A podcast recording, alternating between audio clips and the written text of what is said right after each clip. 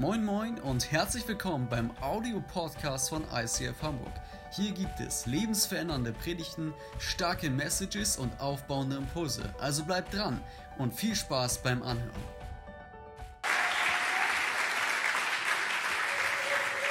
Dankeschön. Good to be home. Oh, es ist so crazy. Ich wünsche, ich könnte eure Gesichter sehen. Ich könnte jetzt in irgendeiner Kirche sein, aber ich bin im ICF Hamburg. Was eine Ehre. Es ist so cool, zurück zu sein, euch alle wiederzusehen, meine Freunde, all die neuen Gesichter. Es ist so verrückt, einfach zu sehen, was Gott in dieser Stadt tut, was er in dieser Gemeinde tut. Und oh, ich bin so hungrig und sehnsüchtig zu sehen, was er vorhat hier mit euch. Das ist richtig crazy. Und es ist ein Privileg, heute zu Besuch und doch nicht zu Besuch zu sein. Genau, für die, die mich nicht kennen, ich bin Julian. Und das ist eigentlich schon alles, was ihr wissen müsst, weil ich habe nicht viel Zeit zu verlieren. Ich habe drei Seiten Skript und da müssen wir jetzt durch. Also Zettel raus, Stift raus, wer was dabei hat und mitschreiben will. Ich will mit euch über das Evangelium reden. Wenn wir uns fragen, so worum geht dieser Glaube? Worum dreht sich diese Kirche? Dann können wir das mit dem Wort Evangelium zusammenfassen. Und ich glaube, in einem christlich geprägten Land haben wir das Gefühl zu wissen, wer ist Jesus, wer ist Gott und zehn Gebote und liebe deinen Nächsten. Und uns ist das so vertraut, dass wir, glaube ich, trotzdem häufig nicht ganz diese Perspektive, diese Storyline nachskizzieren könnten. Was ist überhaupt die Geschichte, die Gott mit uns schreibt? Was ist überhaupt die Geschichte, die dieses Wort erzählt in seiner Ganzheit, ohne jetzt die einzelnen Puzzleteile versuchen zu betrachten? Und ich glaube, das ist alles, worum es geht. Und es ist so krass. Ich habe letztes Jahr hatte ich eine Gebetszeit und da hat Gott mir plötzlich ein paar Dinge offenbart auf der bei mir dritten Seite der Bibel. Heißt, wenn ihr eure Bibeln dabei habt, könnt ihr aufschlagen Genesis, 1. Mose, Kapitel 2 und dann lese ich da gleich einmal durch.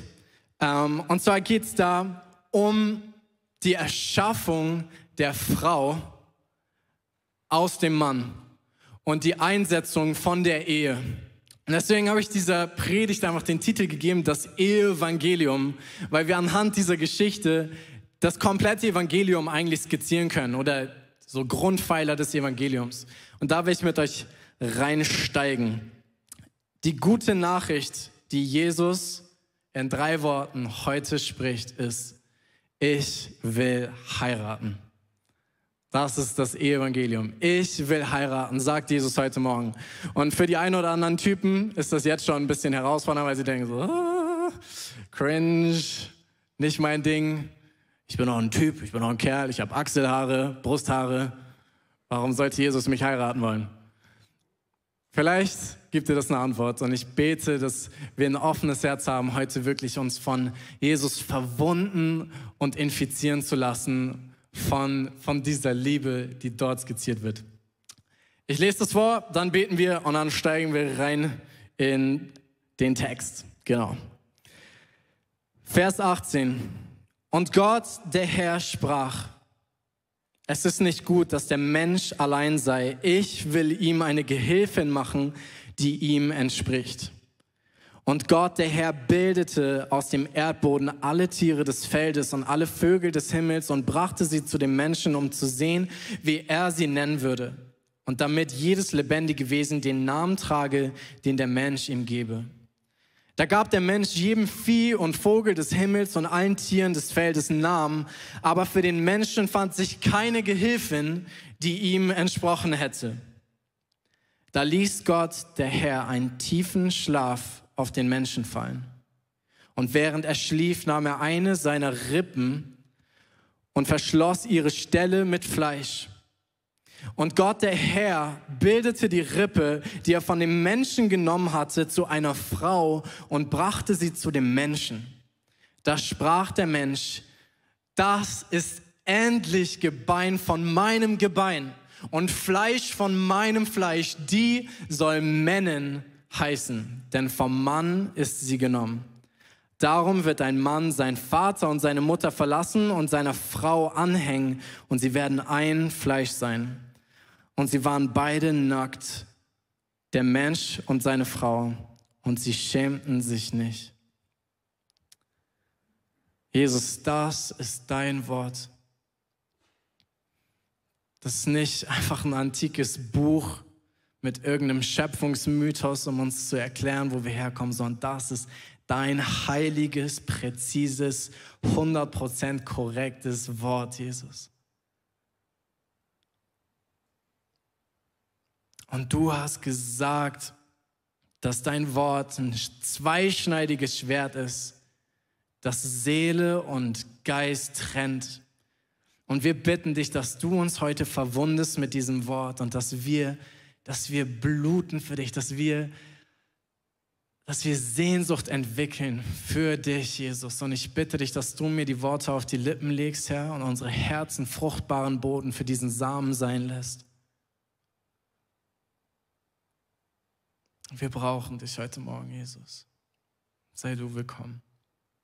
In deinem Namen. Amen. Und die Kirche sagt Amen.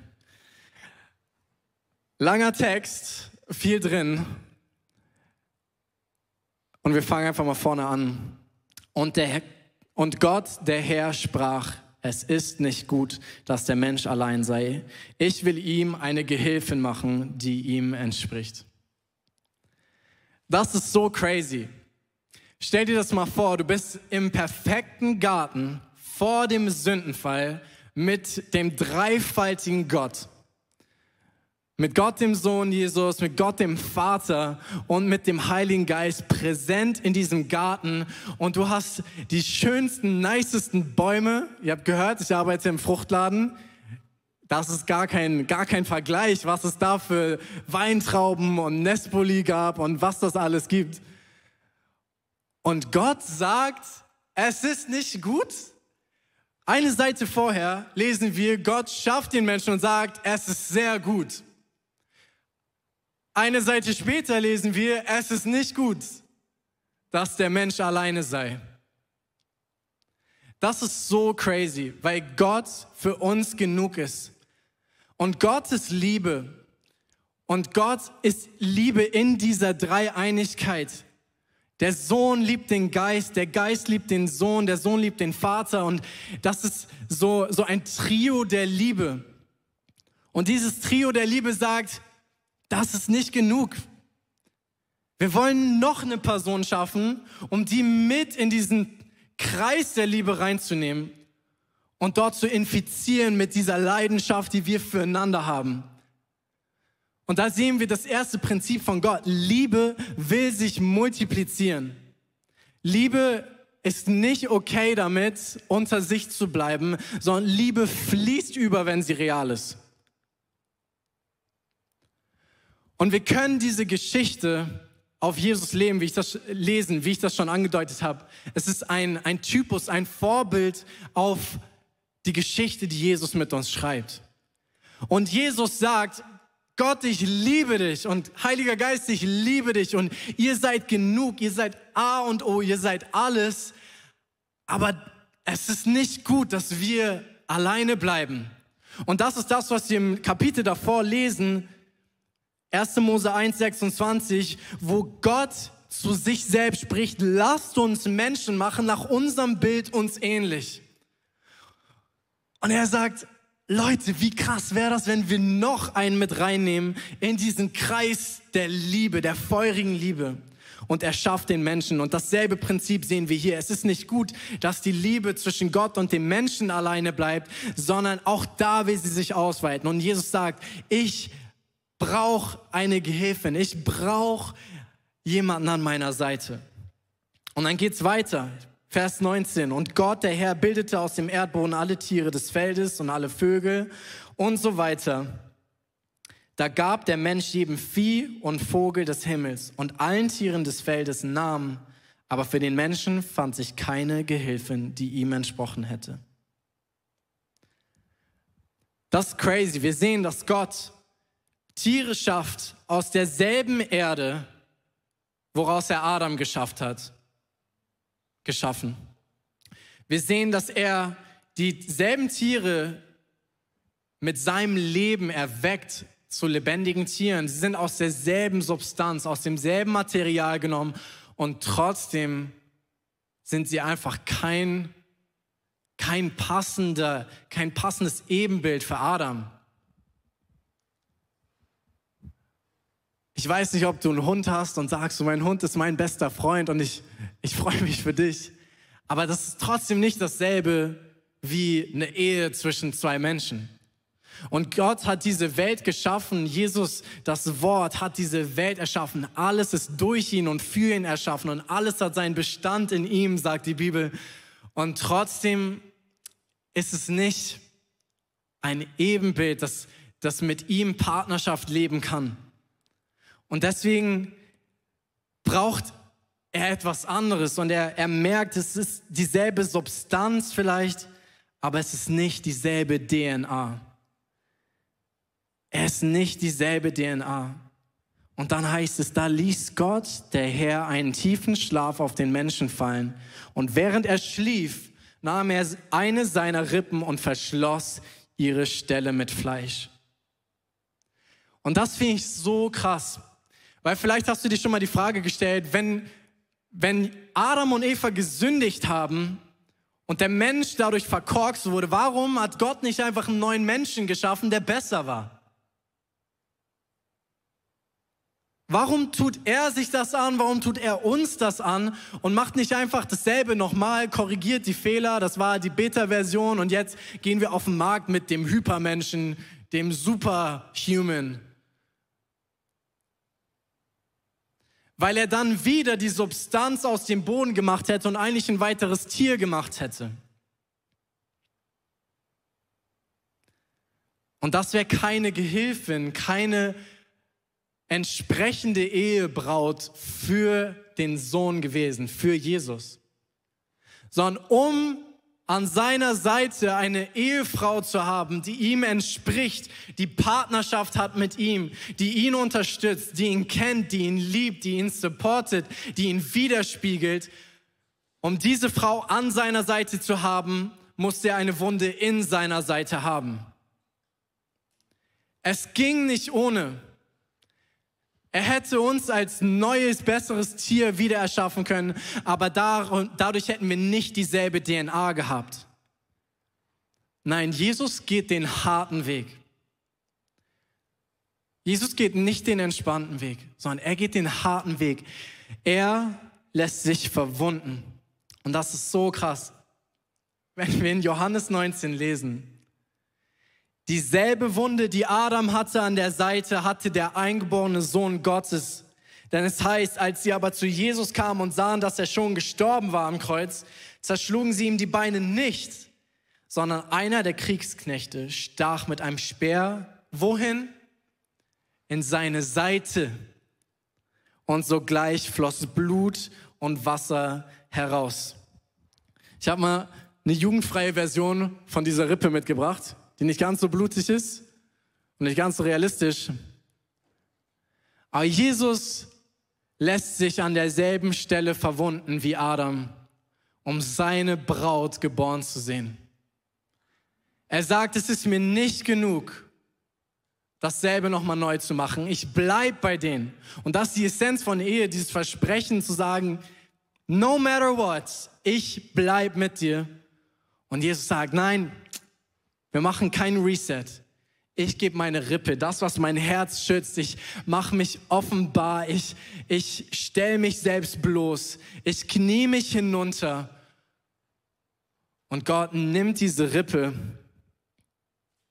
Und das ist die Geburtsstunde der Braut. Wunderschön, ha? Huh? Germany's next top bone.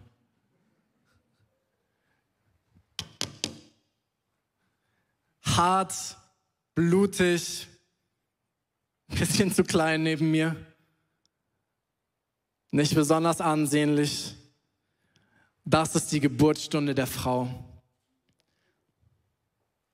Der Frau Gottes. Die Braut Jesu ist nicht plötzlich ein Superhuman, Wenn du Jesus dein Leben öffnest, bist du nicht plötzlich von all deinen Sünden befreit, bist du nicht plötzlich von all deinen Problemen befreit, lebst du nicht plötzlich dein Leben auf der Wolke sieben und nichts kann dir entgegenstehen, sondern dann beginnt der Prozess. Und aus dieser harten Rippe wird eine wunderschöne Braut, die ihm entspricht. Und vielleicht sind hier einige, die erlebt haben, dass die Kirche ziemlich hart sein kann. Dass die Kirche ein bisschen unschön sein kann manchmal. Und dann kommen Fragen auf, so ja, sollte das da nicht alles besser sein? Weil da lieben wir uns doch und da sind wir befreit von unserer Schuld. Wir sind befreit von unserer Schuld, aber nicht von unserem Fleisch, das uns immer wieder stolz macht, das uns immer wieder sagt, warum hat der das, was ich nicht habe? Das steht mir zu. Und wo wir zanken und streiten und begieren und neiden. Und das ist die Braut von Jesus. Und ich will dir sagen, wenn du einer von diesen Personen bist, die sagt, ja, was ist mit den Kreuzzügen? Die Kirche hat doch auch viel Kacke gebaut. Warum sollte ich denn in die Kirche gehen? Andy hat das so krass formuliert, als wir über diese Predigt vorher gesprochen haben. Er hat gesagt, es geht nicht um die Kirche. Die Kirche, die Braut, ist das demütige Wunder in der Geschichte des herrlichen Bräutigams. Und Gott predigt durch die Braut selbst zu Engeln, und er offenbart seine Gnade an uns, er offenbart seine Herrlichkeit, seine Geduld an uns. Aber wir sind nicht diese Superhumans, die jetzt plötzlich aus eigener Kraft die Stadt auf den Kopf stellen, sondern wir sind die Braut, an der Gott demonstriert, wie gütig und gnädig er ist und wie er aus einem Stück Knochen wie dem hier ein, eine Braut schaffen kann, die ihm entspricht, die in dieser Welt existiert, wie er in der Welt war die plötzlich aus seiner Kraft heraus liebt und lebt und wirkt und seine Geduld, seine Demut ausstrahlt. Und das ist ein Prozess. Wir sehen, dass Gott nicht ein weiteres Mal sagt, es werde Frau, sondern er nimmt sie in die Hände liebevoll. Er formt sie mit seinem eigenen Fingerabdruck. Er rundet die Ecken ab. Er schlägt die kleinen Kanten und bügelt die kleinen Falten aus. Gott ist so krass. Und er sieht in diesen Knochen, er sagt, ja, ich weiß, du bist jetzt nicht besonders ansehnlich. Ja, ich weiß, du hast noch ein paar Probleme. Ja, ich weiß, du struggles noch mit Pornos. Ja, ich weiß, du hast noch diese Kämpfe. Aber ich sehe, wer du sein kannst. Und der Punkt ist nicht, dass ich dir sage, komm, streng dich an, werd doch zu einer Frau komm, lass dir ein paar schöne Haare wachsen. Sondern er nimmt sie in die Hand, gnädig und liebevoll, und er formt sie, bis sie seinem Sohn entspricht. Und ich flehe dich an, gib dich diesem Prozess hin. Disqualifizier dich nicht selbst, indem du sagst, ich bin hässlicher, ekliger Knochen, oder indem du der Braut neben dir sagst, indem du dieser Gemeinde sagst, du bist ein hässlicher, ekliger Knochen, sondern gib dich dem Wort hin, lass dich berühren, lass dich schleifen, lass dich korrigieren, lass dich formen, lass dich verändern. Und wir werden diese Braut sein, weil er gut ist. Menschen verwechseln den Bräutigam mit der Braut. Und sie denken, sie gucken diese Braut in the making an und denken, wenn so der Bräutigam ist, dann brauche ich das auch nicht. Aber das ist der Punkt, weil du auch ein Knochen bist. no offense, tut mir leid. Kirche ist nicht die Lösung, sondern Kirche sind die Erlösten, die ihn zeigen, auf ihn verweisen, der die Lösung gebracht hat. Indem er gestorben ist, den tiefen Schlaf über sich hat kommen lassen, seine Rippe hat rausnehmen lassen, Schuld, äh, nicht Schuld, Scham und Schmach und Schläge und Schmerz erduldet hat. Aber er steht nicht da mit einer blutigen Seite, sondern die Seite wurde mit Fleisch zugemacht und er ist wieder auferstanden und er ist im Himmel und wartet darauf, dass seine Braut bereit ist. Und wir lesen in Epheser diesen, von diesem Profe äh, Prozess. Dort schreibt Paulus, ihr Männer liebt eure Frauen. Liebt eure Frauen, gleich wie auch der Christus die Gemeinde geliebt hat und sich selbst für sie hingegeben hat, damit er sie heilige, nachdem er sie gereinigt hat durch das Wasserbad im Wort, damit er sie sich selbst darstelle als eine Gemeinde, die herrlich sei, so dass sie weder Flecken noch Runzeln noch etwas ähnliches habe, sondern dass sie heilig und tadellos sei.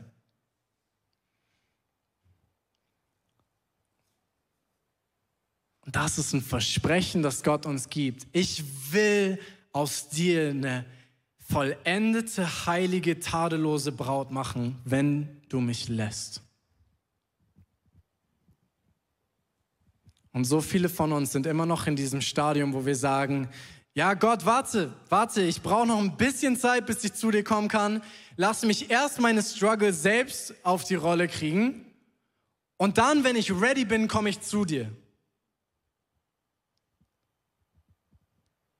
Und wir werden immer in diesem Zustand bleiben, wenn wir uns nicht der reinwaschenden Wirkung seines Wortes hingeben, wenn wir uns nicht dem teilweise auch wehtuenden Druck seiner Hände auf uns hingeben und zulassen, dass er die Höhen und die Tiefen unseres Lebens gebraucht, um uns zu schleifen, um die äh, Frucht des Geistes in uns zu bewirken.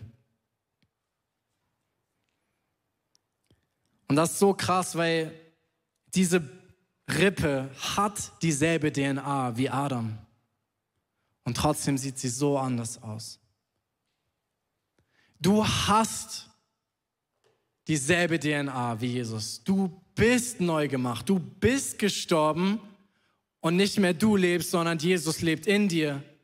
Du hast dieselbe DNA, wenn du Jesus angenommen hast. Und du kannst dieselbe DNA haben. Aber das heißt noch nicht, dass du die vollendete Braut bist, sondern das heißt, dass aus dieser DNA heraus jetzt dieser Prozess an dir vollbracht werden kann.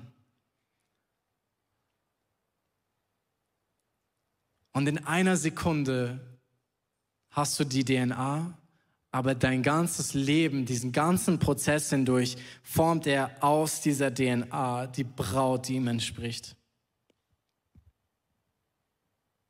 Und dann kommt der Höhepunkt. Vers 23, da sprach der Mensch, das ist endlich. Das ist endlich Gebein von meinem Gebein. Nicht Dreck von dem Dreck, sondern das ist Gebein von meinem Gebein und Fleisch von meinem Fleisch. Das ist mein Ebenbild. Endlich passt jemand zu mir.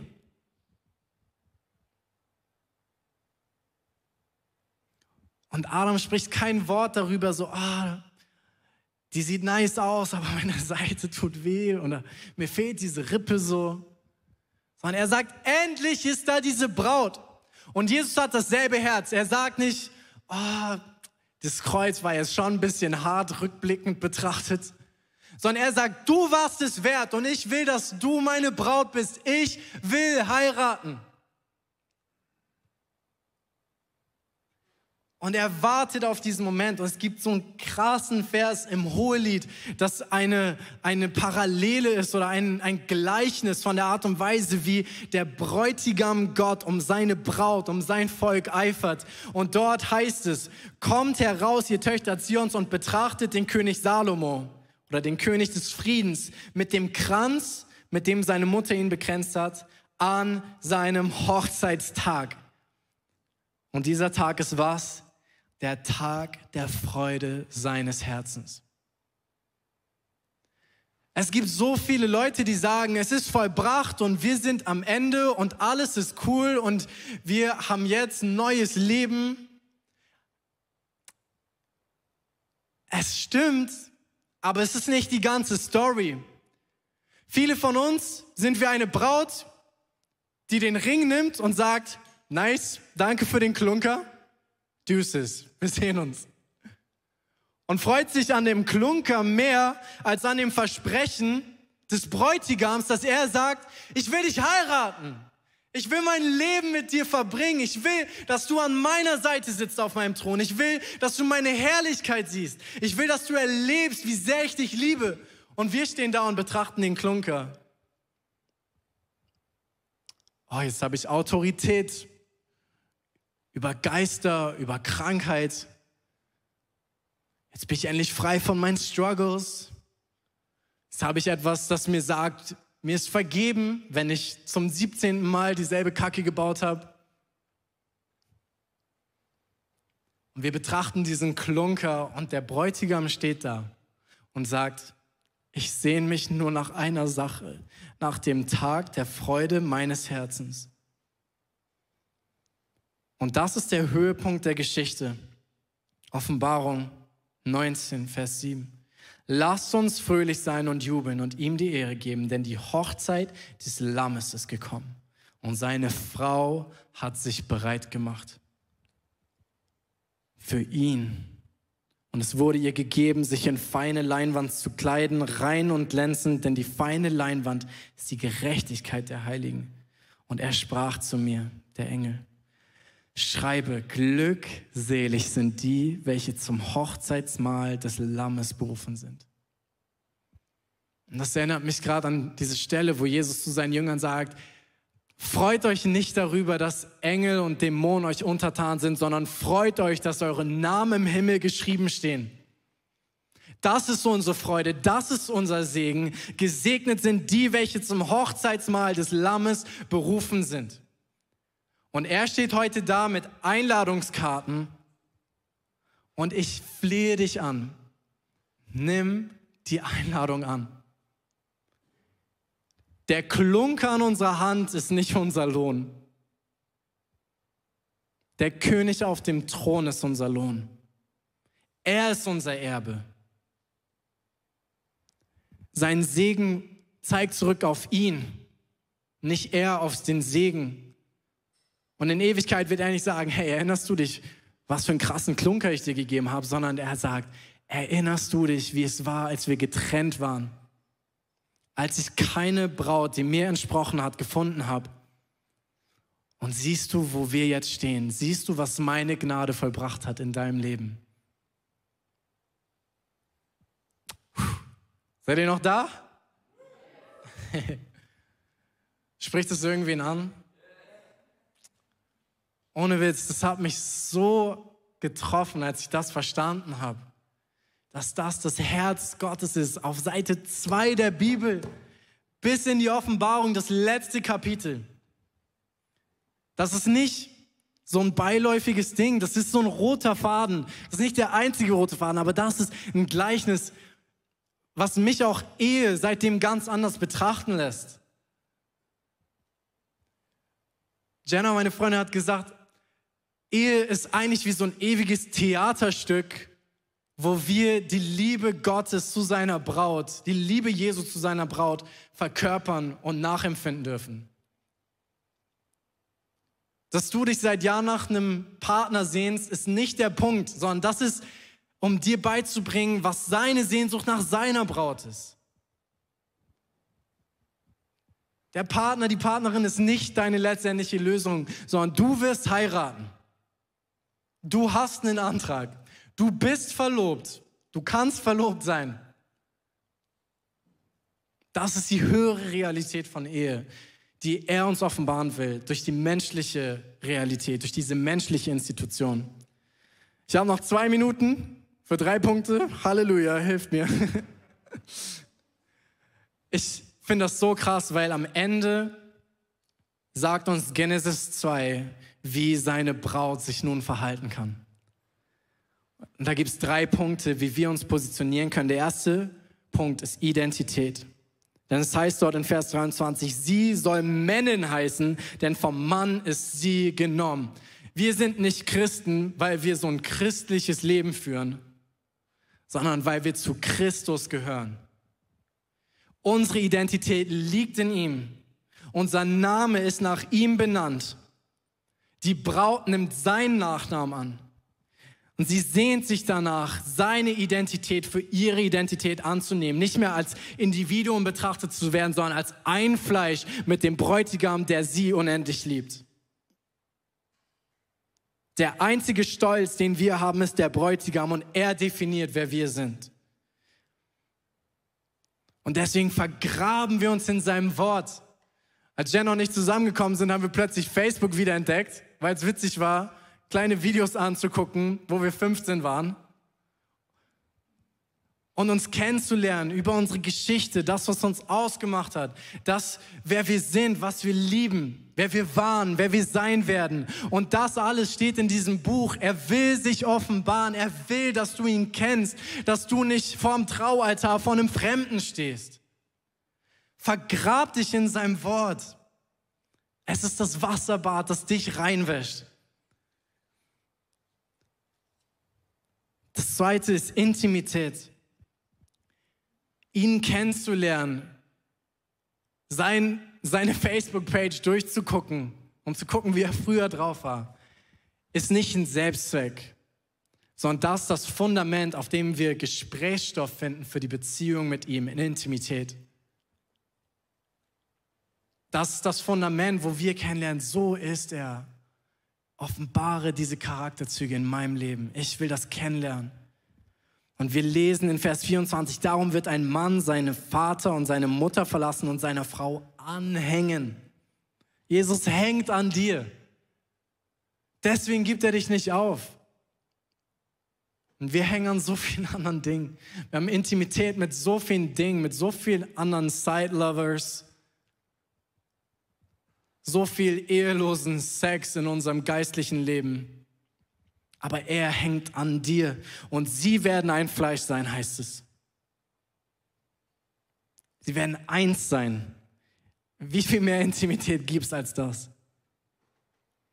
Im Hohelied spricht die Braut irgendwann, da fand ich ihn, den meine Seele liebt. Ich hielt ihn fest und ließ ihn nicht mehr los. Und das ist dein und mein Schicksal. Nicht nur, dass der Bräutigam an uns hängt, sondern dass wir anfangen, an ihm zu hängen. Dass wir sagen, nein, nein, nein, bleib noch ein bisschen. Ein bisschen Zeit haben wir doch noch vor der Ausgangssperre.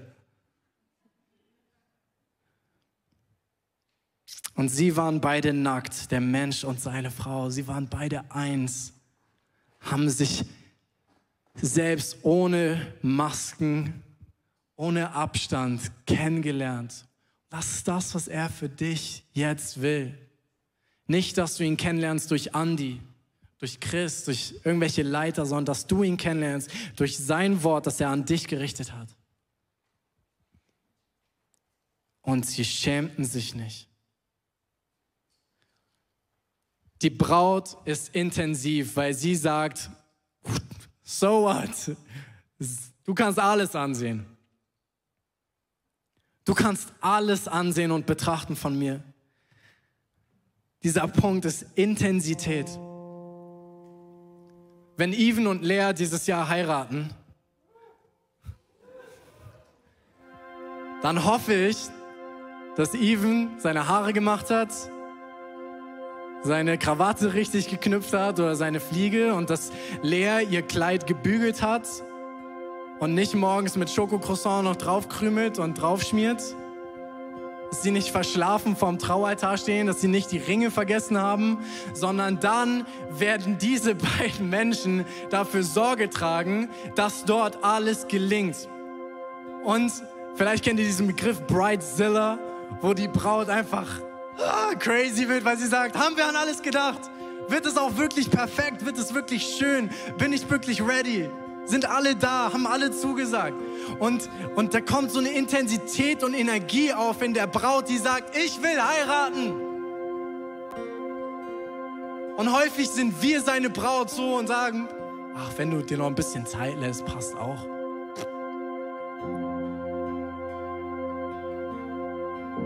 Aber sein Ruf, ich will heiraten, soll unser Ruf werden.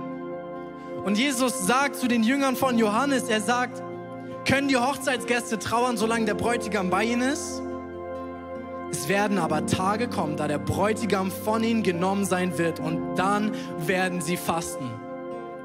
Jesus hat gesagt, es ist besser, dass der Geist da ist und dass ich gehe, aber er hat nicht gesagt, es ist das Beste, dass ich für immer wegbleibe, sondern er hat gesagt, es ist gut, dass dieser Geist da ist, um dich jetzt zu formen, aber das ist nicht der Höhepunkt, das ist nicht das Ziel, sondern das Ziel ist, dass der Bräutigam wiederkommt und er kommt, Hamburg. Er kommt wieder, mach dich bereit. Er kommt wieder, er kommt wieder, er bleibt nicht im Himmel. Du bleibst nicht hier, du bleibst nicht in diesem Zustand. Die Erde bleibt nicht kaputt. Der König der Könige kommt wieder und zwar mit einem Ehering.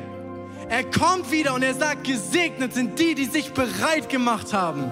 Die Braut hat sich bereit gemacht. Seid ihr eine Kirche, die sich bereit macht für den Bräutigam? Glaubt ihr, dass er bald kommt?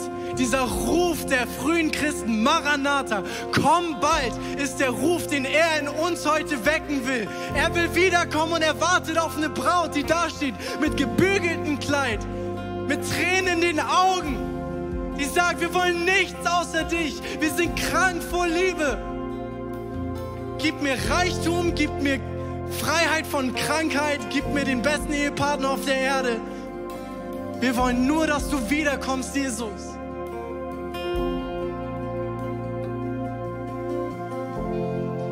Bricht mir das Herz zu denken, dass so viele von uns und ich habe so lange so gelebt, dass ich dachte, ja, ja, und das so viel zu erleben in diesem Leben, bevor Jesus wiederkommt oder mir das gar nicht vor Augen geführt habe, dass er wiederkommen will.